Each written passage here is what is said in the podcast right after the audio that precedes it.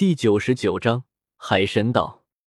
目睹着毁灭神剑的晋级全过程，特别是毁灭神杖成型的一刹那，出现在白云手心里的一个紫色的和黑土额头上的绿色小点，毁灭神王有些诧异的看了看身边的生命神王：“你这是准备把这两个魂兽培养成什么？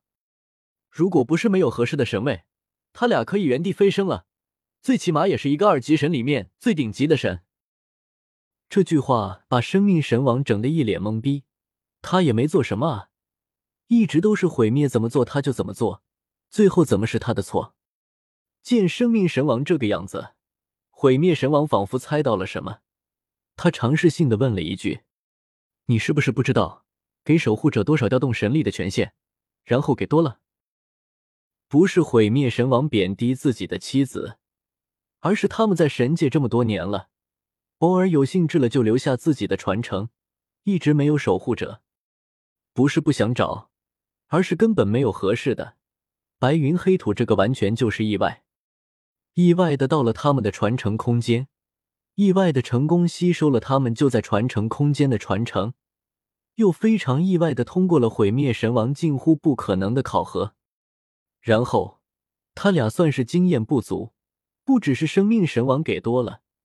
就算是对魂兽没好感的毁灭神王，看起来抠搜搜的，实际上也给多了。参考一下波塞西、海神巴考，一路上辛辛苦苦，到现在也只是九十九级绝世斗罗。反观黑土，一次传承降下，直接就提升到了半神的层次。而白云就更不用说了，在不动用生命神力的情况下，就已经到达了半神级别。这个简直就是过分了呀！我好像只给了一成的调动权限，还限制了不允许用来伤害生灵，只能用于自保。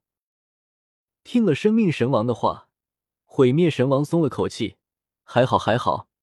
结果生命神王的下一句话就让毁灭神王差点没心脏病突发。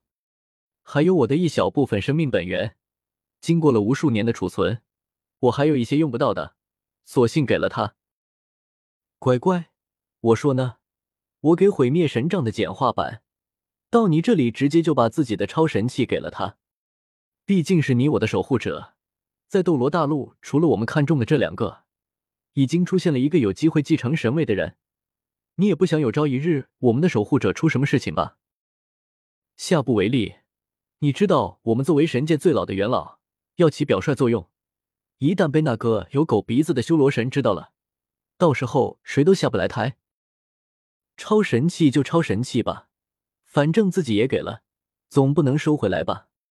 夏姐一路上一直没有清醒过来的云山，到了海神岛之后，终于清醒了过来。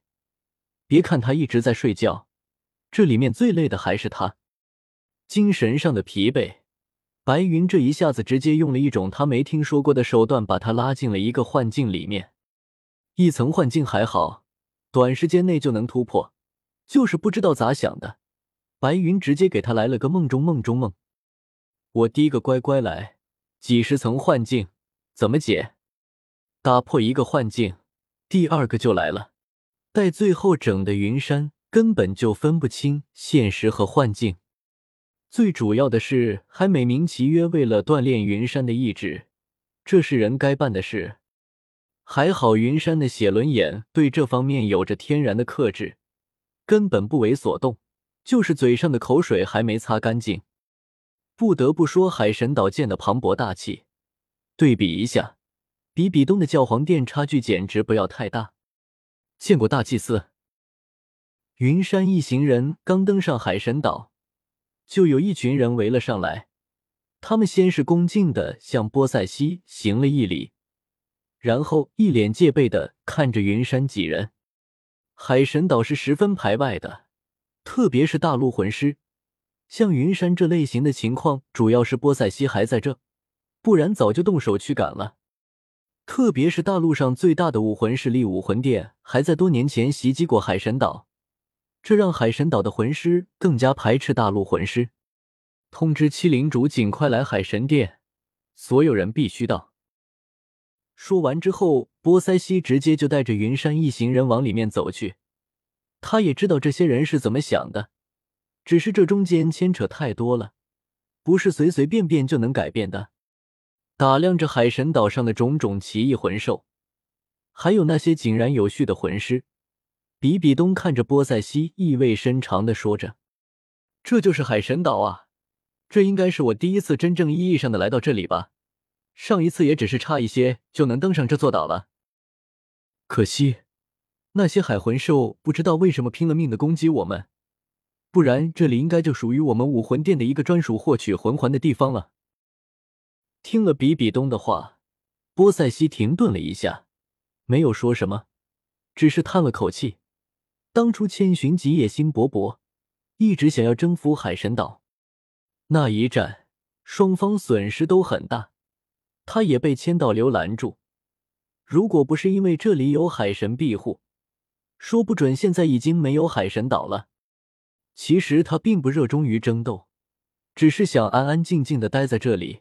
守护海神岛，以及等待那个人，那个和他说成神之后就来娶她的那个人。看着两个人的争锋，云山仔细的打量着这两个人。后期波塞西不是比比东的对手，但是现在两个比比东也不是波塞西的对手。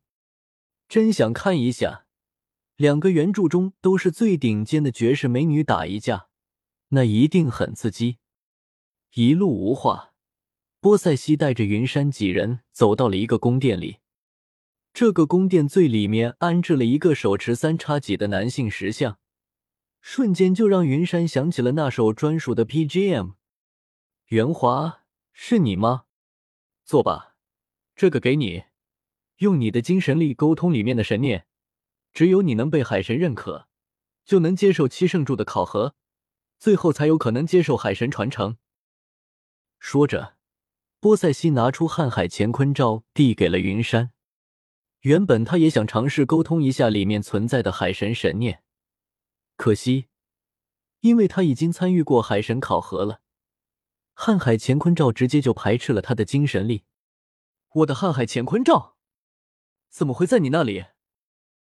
看着手上的瀚海乾坤罩，云山的心里很是惊讶。难道波塞西还能在他不知道的情况下，在他的戒指里拿走瀚海乾坤罩不成？